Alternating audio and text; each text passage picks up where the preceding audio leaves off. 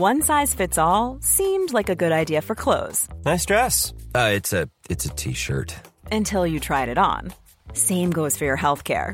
That's why United Healthcare offers a variety of flexible, budget friendly coverage for medical, vision, dental, and more. So, whether you're between jobs, coming off a parent's plan, or even missed open enrollment, you can find the plan that fits you best. Find out more about United Healthcare coverage at uh1.com. That's uh1.com. Heraldo Podcast, un lugar para tus oídos. Noticias del Heraldo de México.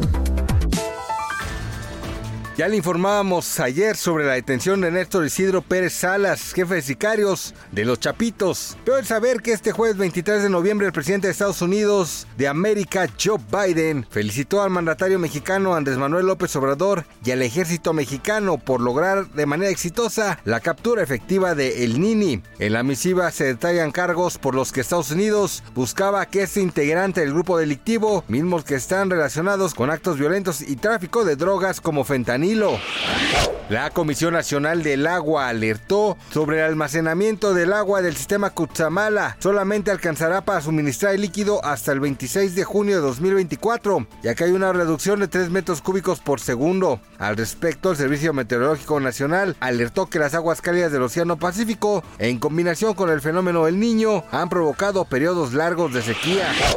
Esta tarde se registró un incendio en una bodega vacía localizada en la colonia Morelos perteneciente a la alcaldía Cuauhtémoc de la Ciudad de México. Cabe señalar que el equipo de bomberos de la capital del país acudió al lugar de manera inmediata a atender el siniestro.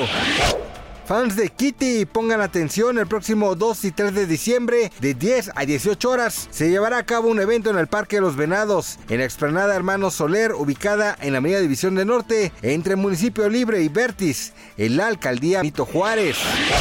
Gracias por escucharnos, les informó José Alberto García. Noticias del Heraldo de México.